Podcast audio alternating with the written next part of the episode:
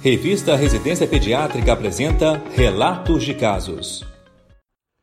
Em nosso podcast de hoje, apresentaremos um relato de abscesso hepático causado por ascaris lumbricoides. Se trata de uma pré-escolar em situação de importante fragilidade social, apresentando febre, vômitos, diarreia, dor e distensão abdominal com 20 dias de evolução após episódio de eliminação de ascaris lumbricoides em grande quantidade. Na internação, apresentava quadro de sepse de foco abdominal e hepatoesplenomegalia importante. Foi realizada ultrassonografia abdominal que evidenciou dois abscessos hepáticos, dilatação das vias biliares com imagem epoecogênica sugestiva de ascaris nos ductos hepáticos e colédoco, vesícula biliar distendida com paredes espessas e conteúdo heterogêneo e baço com volume aumentado. Teve início, além de antibiótico-terapia de amplo espectro, ao tratamento antiparasitário e drenagem transcutânea do abscesso.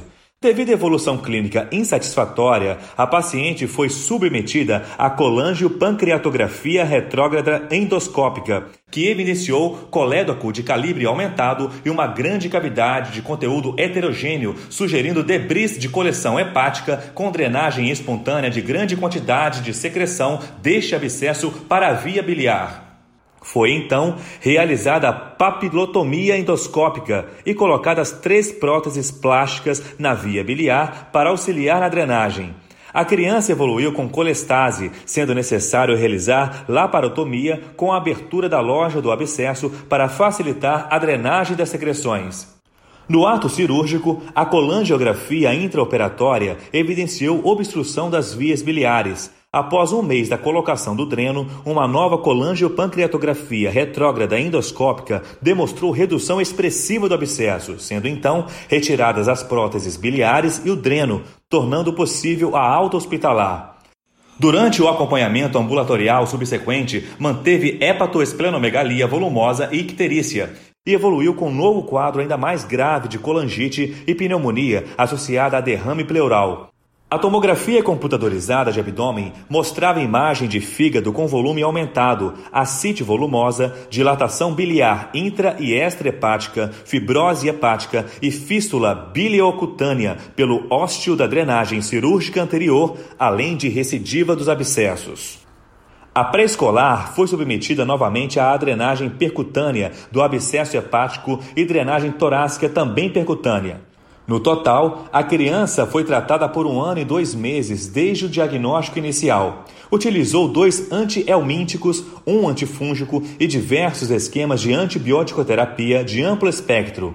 Posteriormente, foi transferida para serviço de gastroenterologia em hospital especializado, apresentando drenagem intermitente pela fístula cutânea e quadro grave de fibrose hepática, hipertensão porta e insuficiência hepática crônica. A ascaridíase é uma infecção helmíntica de distribuição global com mais de um bilhão de pessoas infectadas no mundo, que pode causar desnutrição e comprometer o crescimento e o desenvolvimento das crianças afetadas.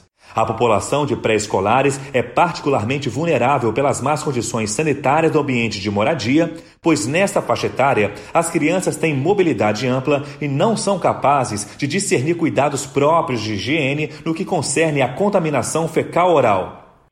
Usualmente, os helmintos se instalam na luz intestinal, porém, eles podem migrar para outros ductos pancreáticos e biliares, causando colangite, pancreatite e até abscessos hepáticos.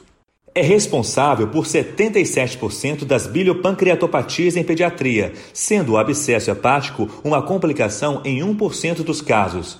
Apesar de ser uma complicação rara da ascaridíase, a invasão biliar e a formação do abscesso podem ter consequências graves e irreversíveis, como no caso relatado, devendo sempre ser lembrada no diagnóstico diferencial de crianças com abscesso hepático, principalmente nas áreas endêmicas para ascaridíase.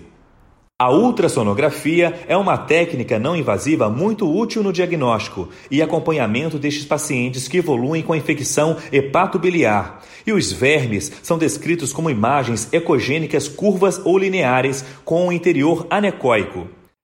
A colangiopancreatografia retrógrada endoscópica também pode auxiliar no diagnóstico e na extração dos eumintos dos ductos hepáticos e pancreático.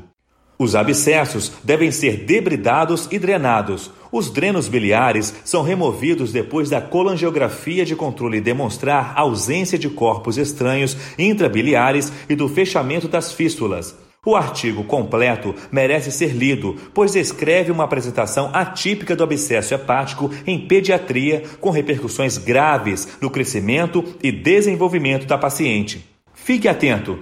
No campo de busca do site da revista Residência Pediátrica, digite a palavra abscesso hepático. Boa leitura! Esse foi o podcast Relatos de Casos da revista Residência Pediátrica. Realização Sociedade Brasileira de Pediatria.